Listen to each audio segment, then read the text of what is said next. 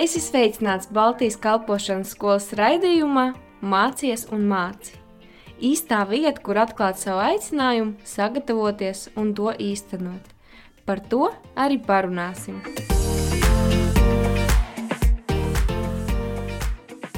Sveicināti, mīļie radio klausītāji! Eh, Šodien ar mums kopā mūsu Matijas, kas um, padalīsies ar savām pārdomām par Ziemassvētkiem. Sveiks, Matijas! Hello. Um, we are close to Christmas. Eh, Tuvojas Ziemassvētki. For us, the Christian is a really special date. Priekš mums, kristiešiem, tā ir ļoti īpaša diena. And we remember the work of the work of Jesus Christ. Mēs eh, atceramies un pārdomājam Jēzus padarītos darbus. And also this mystery. I don't believe we can fully understand what he did. Un eh, arī šo noslēpumu, ka patiesībā mēs līdz galam nevaram izprast, ko viņš izdarīja. This incarnation, this God made man. Šo iemiesošanos cilvēks darīts Dievs. One of his names was Emmanuel, God with us. Viens no viņa vārdiem bija Emanuēls, Dievs ar mums. And even when we cannot fully understand the way he became human, Un pat eh, tad, kad mēs līdz galam nevaram saprast, kā viņš kļuva par cilvēku, in some way maybe we can follow his example. eh, kādā veidā mēs varam sekot viņa piemēram. There is a verse in the Bible, in the book of Philippians, Ir eh, rakstu vieta Filipiešiem, in the chapter 2, verse 3 to 7. Otrajā nodaļā, trīs līdz astoņi. And in this verse, say something like this. I use another version, it's easy for me to read. Eh, Šajā raksturvietā ir teikts aptuveni šāda doma. Maybe you can check your Bible after, but follow me with this idea. Pārbaudiet arī savās bībelēs, bet mēģiniet saprast manu domu. The Bible says, don't be selfish. Bībele mums māca, nesiet sautīgi, Don't try to impress others. nemēģiniet eh, izpatikt citiem. Be humble, Esat thinking pazemīgi, in others as better than yourself. domājiet par citiem labāk nekā par sevi. Don't look out for your, uh, your own interest, Neskatieties tikai uz savām vajadzībām, but take interest in others too.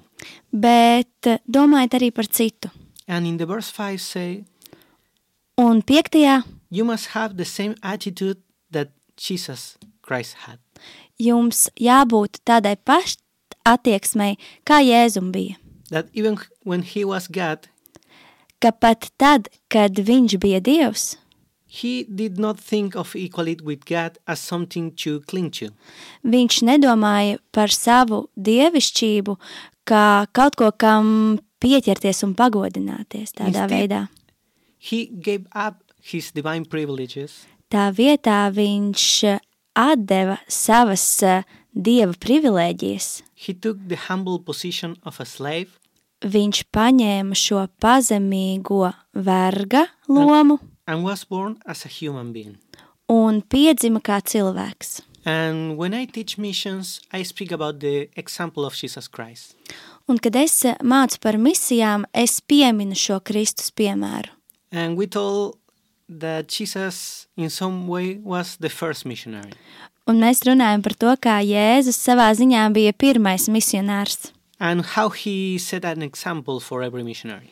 Un kā viņš izveidoja piemēru katram misionāram. Follow this verse, the verse number seven.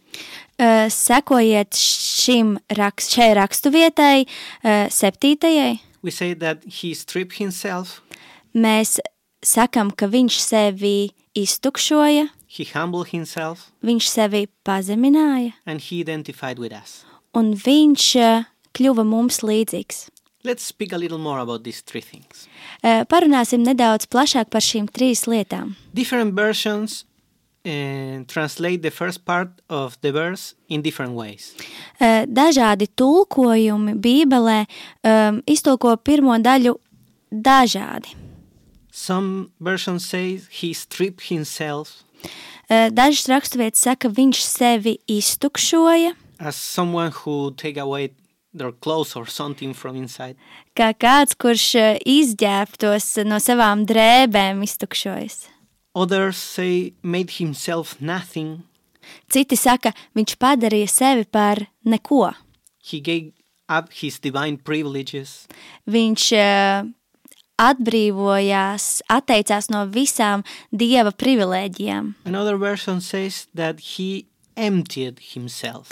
Citā versijā saka, ka viņš sevi iztukšoja. And all the translations are good Un visi tulkojumi ir labi, because give us different ideas of what Jesus did.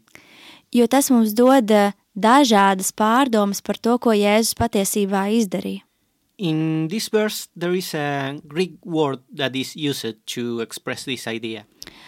Eh, Šajā raksturvietā ir eh, vārds grieķu valodā, kas apraksta šo notikumu. And this Greek word is kenosis. Šīs grieķu vārds ir kenosis, And the literal translation is the act of emptying. un tiešais tulkojums ir eh, iztukšošanas darbība. So try to imagine that you have a glass full of water Tāpēc iedomājieties, ka jums ir glāze ar ūdeni, and you pour out the water from the glass. un jūs izlaiat šo ūdeni ārā no glāzes. So this is kenosis. Tas ir kenosis.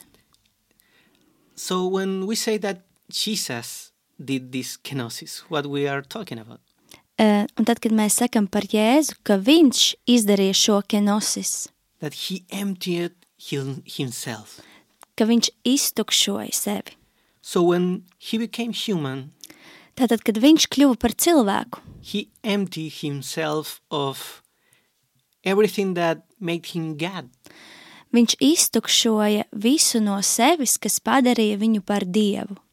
This infinitas, this Šī mūžība, capacity to do everything. šī spēja darīt visu, He became fully human. viņš kļuva simtprocentīgi cilvēks. So the first things Jesus did according to this verse is this that he gave up to these privileges. Jā, tad mēs pēc rakstiem varam saprast, ka pirmā lieta, ko viņš izdarīja, ir, ka viņš atdeva visas šīs lietas, iztukšoja sevi. After say that he humbled himself. Pēc tam sakot, ka viņš pazemināja sevi. Some versions say that he took the position of a servant. Ö, Daži raksti saka, ka viņš uzņēmās šo kalpa lomu. The one I read say that he took the position of a slave. Ö, Šajos rakstos, ko tikko nolasīju, rakstīts, ka viņš uzņēmās verga lomu. So you can imagine which position have a slave. Jūs varat te padomāt, kāda pozīcija ir vergam. In a society is the bottom. Sabiedrībā tā ir pati apakša. Is the one who have no rights. Tas ir tāds, kuram nav nekādu tiesību. The one who must serve everyone Tāds, kuram ir jākalpo visiem, and is not served by no one. un eh, savukārt viņam neviens nekalpo. So for Jesus to become human was to took this humble position. Tātad Jēzum, kļūstot par cilvēku, nācās pieņemt šo pozīciju. God to become human was to descend in his position. Viņam no dieva kļūstot par cilvēku, vajadzēja nonākt šajā pozīcijā. Nonākt šajā pozīcijā. And the third thing about his example is that he identified with us.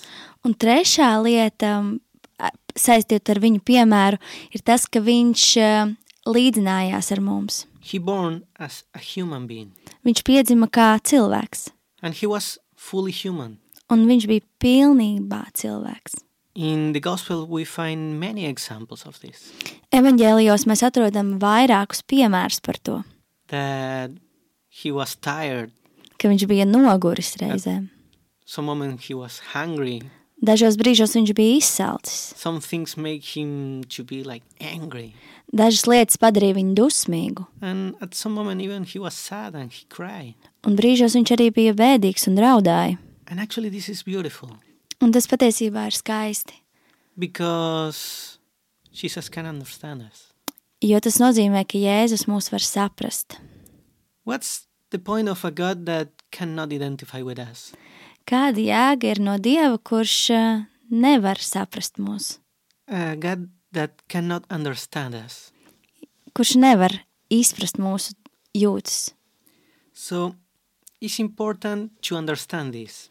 Tāpēc ir svarīgi šo saprast, that even when we are suffering, ka pat brīžos, kad mēs eh, ciešam even in our low moments, mūsu dzīves eh, zemajos punktos, in our weak moments, mūsu vājajos punktos, we can go to God and He will embrace us because He understands us.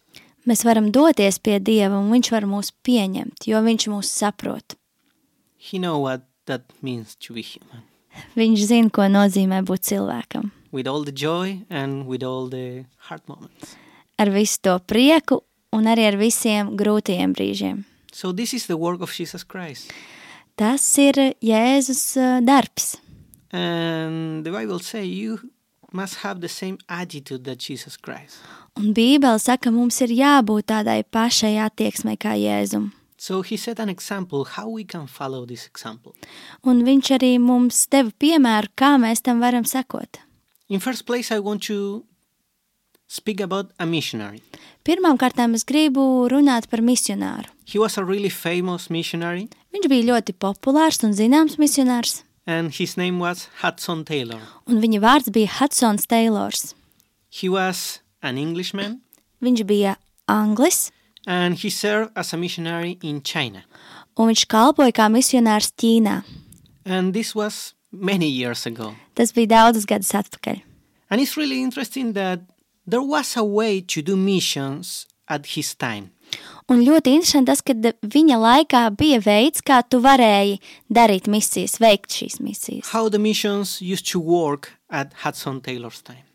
Kā Hudsona Taylora laikā misijas notika? Kind of a, an embassy. Kā līdzīgi kā vēstniecībā. Were really related with the colonies. Bija ļoti saistīts ar kolonijām. So they used to go to new places Viņi devās uz jaunām vietām, and set this mission. izveidoja šo misiju, And inside the mission, the English they used to speak was English. un šajā misijas laukā viņi runāja angļu valodā. They used to dress as English pe- people. Viņi arī ģērbās kā angļu they cilvēki. preserve all the uh, cultural traditions. Viņi saglabāja un piekopa visas kultūras tradīcijas, And if someone from that place wanted to know the true God, un ja kāds no šīs vietas vēlējās iepazīt patieso dievu, in first place, he in some way need to become an English person. pirmām kārtām viņam savā veidā vajadzēja kļūt par šo angli, pieņemt šīs eh, tradīcijas ģērbšanās cilu. He needed to learn the language, Vajadzēja iemācīties valodu, and if he wanted to read the Bible, need to do it in English. un ja viņš vēlējās lasīt dievu vārdu, viņam vajadzēja lasīt to angļu valodā. He need to dress as an English person Viņam vajadzēja arī ģērbties kā and anglim follow all the English traditions in order to become a Christian. un sekot visām šīm angļu tradīcijām, uh, lai kļūtu par kristieti. So, which was this revolutionary idea of Hudson Taylor?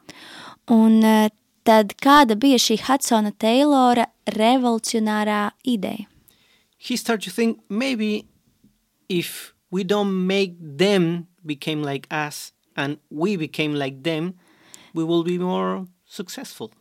Viņš domāja, ka varbūt, ja mēs tā vietā, lai liktu viņiem kļūt par tādiem kā mēs, mēs kļūtu tādi kā viņi, mēs varētu mainīt lietas. So he started to do something that was crazy for the people at his time. Viņš sāka darīt lietas, kas uh, tam laikam bija trakas. He started to dress as a Chinese man. Viņš sāka ģērbties kā ķīnieši tajā laikā ģērbās. He let his hair grow and he tinted. Viņš nokrāsoja matus un ļāva tiem attaukt gariem. and he started to learn the language. un viņš sāka mācīties valodu. Many years he invested in the learning of the Chinese language. Viņš ieguldīja daudz gadus, lai iemācītos ķīniešu valodu. And he did it so well that at some moments he worked as a translator for the British government. Un viņam tas padevās tik labi, viņš tik daudz ieguldīja, ka vēlāk viņš varēja tulkot uh, ķīniešu valodu um, angļu vēstniecībā. So he started to live like the Chinese people used to live. Un viņš sāka dzīvot, kā ķīnieši dzīvoja. And also at that time, only the missions were set in the coastlands. Un tajā laikā uh, misijas atradās uh, tikai piekrastē, because was the place where all the business were. Tas, tas tā bija arī vieta, kur arī notika lielākoties bizness. So he went to the inland, to in the faraway lands. Un viņš devās uz tālākajām vietām Ķīnas iekšienē. So he found the China Inland Mission, Viņš atrada Ķīnas um, iekšzemes misiju, and he bring a revolution in modern missions. un viņš atnesa revolu revolūciju um, modernajām misijām. So the mission after Hudson Taylor changed and started to be more effective. Un misijas pēc Hudsona Taylora mainījās un palika daudz ietekmīgākas, Because he was following the example of Jesus Christ. Jo viņš sekoja Jēzus piemēram. He stripped himself. Viņš iztukšoja sevi, He emptied himself. viņš izģērba sevi. Of what? No kā?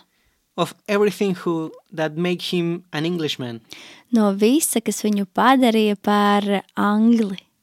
And he humbled himself. Un Viņš pazemināja sevi. Because at that time, for an English man, to They- become a Chinese was to take a lower position. Jo tajā laikā anglim kļūt par ķīnieti bija nokļūt zemākā pozīcijā. Was to descend. Tas bija, But he didn't care about that. He was focused in the gospel. jā, pazemošanās viņam netik, uh, nebija svarīga. Viņam bija svarīgs evaņģēlijs. And in third place, he identifies with the, with the people. Un pirmām kārtām viņš uh, kļuva līdzīgs cilvēkiem. And he started to look like the people, to speak like the people. Viņš sāka arī izskatīties un arī runāt kā viņi. And not only that, because that is external, Un ne tikai tas, jo tās lietas ir āršķirīgas. but he started to think about the people as equal, as person that they need. Un viņš sāka arī domāt par šiem cilvēkiem kā vienlīdzīgiem ar viņiem. Cilvēkiem to vajadzēja. So in that way, he was really effective. Tādā veidā viņš bija ļoti ietekmīgs. He set an example for many others that came after him. Viņš kļuva par lielu piemēru pārējiem, kas tālāk pēc viņa sekoja. And maybe the most important thing that many people start to know about the true God because of this example. Un varbūt pats svarīgākā lieta, ka daudzi cilvēki iepazina Dievu ar šo piemēru. But till now, look like I'm speaking about missions. Eh, Līdz šim liekas, ka es runāju tikai par misijām. But it's not only for a missionary that we can follow the example of Jesus Christ. Bet tas nav tikai misionārs, kurš var sekot šim Jēzus piemēram. Actually, every one of us, we can follow this example and we can strip ourselves. Patiesībā ik viens no mums var sekot Jēzus piemēram un iztukšot sevi. We can humble ourselves Mēs varam pazemināt sevi, and we can identify with others. un mēs varam tapt līdzīgi citiem. And I want to finish speaking about the story of a physician Un es vēlos pabeigt, eh, stāstot par vienu dakteri. His name was Paul Brand, Viņa vārds bija Pols Brands. And he was the son of a missionary. Viņš bija kāda misionāra dēls, But this is not the story about missionaries. bet šis nav stāsts par misionāriem. And their parents were missionaries in, in, in India. Viņa vecāki bija misionāri Indijā, And he grew up, he was a child there. un viņš tur uzauga, Viņš And bija bērns, was sent to the UK to study. bet vēlāk tika sūtīts uz uh, Angliju, lai mācītos.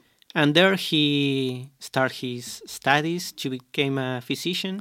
Un tur viņš uzsāka mācības, lai kļūtu par ārstu. And during the time of the World War II, Un uh, otrā pasaules kara laikā he put into practice all their studies. viņš arī varēja praktizēt šīs mācības, And he started to work as a surgeon. un viņš sāka strādāt par ķirurgu. And actually, he was really good surgeon.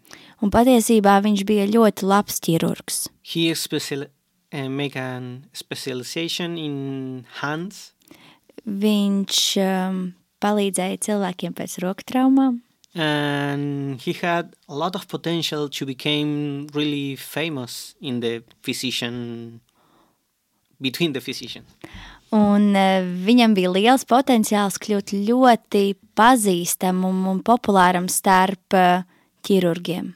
but he decided to give up that and move again to india Bet viņš uh, izvēlējās pamest to un arī doties uz Indiju.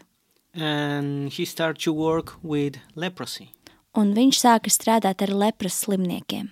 And it's really interesting be- because even in the bible we have this disease Tas ir ļoti interesanti, jo arī Bībelē mums ir pazīstama šī slimība. but till his time the time of this doctor not too much was known about the disease Bet līdz pat šī ķirurga dzīves laikam daudz nebija zināms par šo slimību. and was a really poor understood disease because of the stigma that came with the disease Un ļoti maz bija šo zināšanu par slimību um, tieši dēļ šīs um, because stigmas. Jā. the people that used to have this disease Tāpēc, ka cilvēki, kuriem uh, bija šī slimība, were always rejected by society bija vienmēr sabiedrības atstumti. and even in india we were like the poor people the one that used to have this disease Un pat arī Indijā lielākoties tikai nabadzīgiem cilvēkiem bija šī slimība. so no one cares Tāpēc nevienam, visiem bija vienalga. and i find the story of this man through a book Es šo stāstu uzzināju, lasot kādu grāmatu. he write this book with another really well-known out- author. Viņš sarakstīja šo grāmatu kopā ar vēl kādu ļoti zināmu autoru, that is philip chansey Filipu Čansēju. and the name of this book is the gift of pain. Un šīs grāmatas nosaukums ir eh, tiešajā tulkojumā Sāpju dāvana. that actually is really weird title. Diezgan neizprotams nosaukums, actually we don't think that any positive thing can, can be related with pain jo mēs eh, nedomājam, ka kāda laba lieta varētu nākt no slimības. but this doctor was explaining in this book about how the leprosy works Bet šis ārsts šajā grāmatā skaidroja to, kā lepra slimība strādā. and some people lose their limbs or part of their body because of this disease Un eh, cilvēki arī zaudē ķermeņa daļas saistoties ar šo slimību. but not in a direct way Bet ne tiešā veidā. because in through his studies what he find is that the disease actually don't let you feel pain Uh, jo tas, ko viņš atklāja, pētot šo slimību, ir, ka patiesībā uh, slimnieki nejūt sāpes. and this is a really huge problem Un tā ir uh, liela problēma. because maybe the people put their shoes and put it like too tight Jo iespējams uh, cilvēki uzvelk uh, kurpes sev, bet nejūt, ka ir uzvilkuši tās pa ciešu. and because the they don't feel the pain Un uh, tāpēc, ka viņi nejūt šīs sāpes. maybe the circulation is cut for too long time and they lose the member Un, attiecīgi, asins rita tajā brīdī neriņķo saspiestības dēļ, un pēc tam ir jāatbrīvojas no šīs ķermeņa daļas. Or maybe they are touching something that is really hot. Uh, jo var, iespējams, varbūt viņi pieskaras kaut kam karstam, but they don't feel the pain, so bet viņi nejūt sāpes, un jūs paši saprotat. so he find that the pain was important. Viņš, uh, studējot šo, saprata, ka mm, sāpes ir uh, svarīgas. But he was working with the leprosy people, Un viņš strādāja ar lepru slimniekiem, and actually he was a pioneer in some tendon transfer techniques. un patiesībā viņš bija tāds pionieris pirmsācējs, um, lai cīnītos ar šīm problēmām un izveidotu tehnikas, kas tam palīdz. And he helped a lot of people. Viņš palīdzēja ļoti daudziem cilvēkiem. And some people talked with him and they were shocked about his story. Uh, Cilvēki, kas ar viņu runāja, bija pārsteigti par viņa stāstu. Not about his discoveries or these new techniques, Uh, Galvenokārt neizbrīnīti par to viņa, viņa atklājumiem un uh, viņa darbiem. they were shocked because for so long time nobody knew about him. Viņi bija pārsteigti par to, ka tik ilgu laiku neviens par to nezināja. He was loose in the middle of India working with poor people. Viņš bija pazudis Indijā, uh, strādājot ar uh, nabadzīgiem cilvēkiem. When he had the chance to be famous and rich, Kad viņam bija tā vietā iespēja būt slavenam un bagātam, and he told, Don't be sorry for me. un viņš teica, nejūtieties, uh, lai jums nav žēl par mani. Because I never was so happy that when I was working here with, with the, these people. Tāpēc, ka es nekad neesmu bijis tik laimīgs, kā šeit strādājot ar šiem cilvēkiem. I never feel so fulfilled in my life. Es nekad neesmu juties tik piepildīts. Now I think my life matters. Tagad es eh, domāju, ka manai dzīvei ir nozīme. And this brings me to the verse we were talking about. Un tas mani atveda atkal pie šīs raksturvietas, par ko mēs runājām. Because before to say, follow the example of Jesus Christ, Jo pirms saku, eh, sekojiet Jēzus piemēram, the verse 3 of say, don't be selfish. trešais pants saka, "N- neesiet egoisti. Don't try to impress others. N- Nevēlaties izpatikt citiem. Be humble, Esat pazemīgi. thinking of others that better than yourself. Domājiet par citiem vairāk lai, nekā domājat par sevi. Don't look up only for your own interest, Nedomājiet tikai par savām vajadzībām, but take other interest in consideration. bet apdomājiet arī citu vajadzības.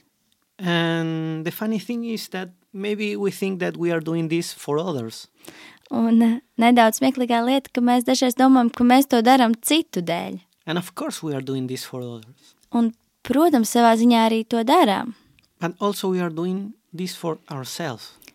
Bet mēs to darām arī priekš sevis. Because in doing that, we can find ourselves. Jo darot to, mēs patiesi varam sevi atrast. And also, we can understand God in a different way. Un mēs varam saprast arī Dievu citā veidā.